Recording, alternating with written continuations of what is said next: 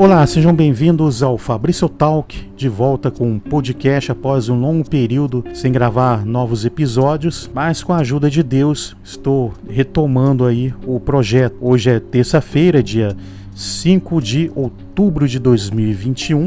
E neste episódio eu vou ler um artigo publicado no site Crítica Nacional título do artigo é A Mentalidade Autoritária Presente no Jargão Usado por uma Ala dos Bolsonaristas. O artigo foi escrito no dia 26 de setembro de 2021.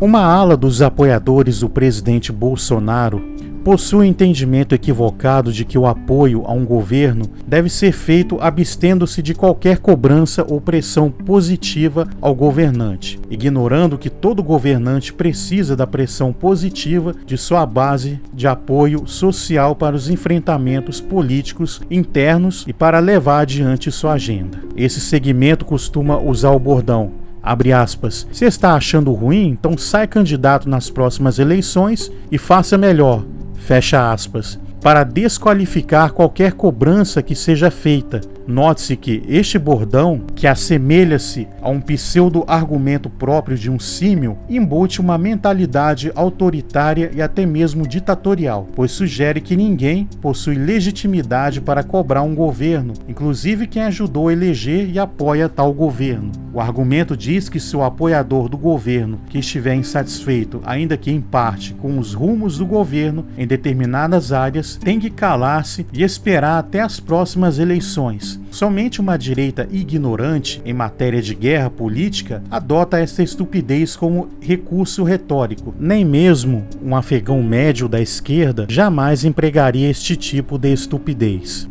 Eis aí o artigo escrito pelo Paulo Enéas no site Crítica Nacional e expressa o que realmente está acontecendo. Existe sim uma ala de bolsonaristas que atacam pessoas que criticam o governo. É uma ala que nega os vários erros que o presidente tem cometido durante o seu mandato, erros que comprometem o país e podem ameaçar até mesmo a vida e a liberdade dos cidadãos e não tem como passar pano para o atual governo. Eu reitero que votei em Bolsonaro sim, não me arrependo disso, porém não significa que aprovo algumas de suas ações por serem equivocadas e até mesmo perigosas para a, a nação.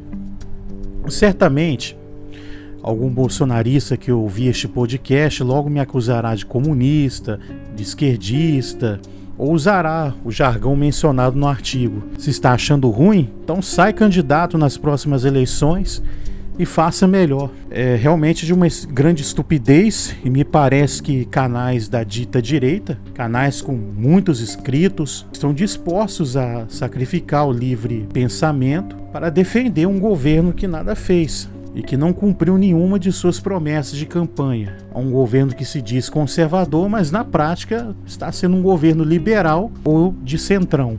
O pós-7 de setembro foi o ápice da covardia do presidente, porque entregou de bandeja ao Centrão o futuro de milhares de brasileiros que esperavam nas manifestações que o presidente usasse de suas prerrogativas para impedir as ações ditatoriais do Supremo Tribunal Federal. Então, realmente, a política brasileira é algo muito nojento, é nojento demais. É lamentável você ter que mexer em toda essa porcaria, porque todo dia é um alto e baixo que não acaba mais. Muita pilantragem, psicopatia, mentiras, conchavos, tudo para tirar nossa paz e nos mergulhar numa profunda desesperança.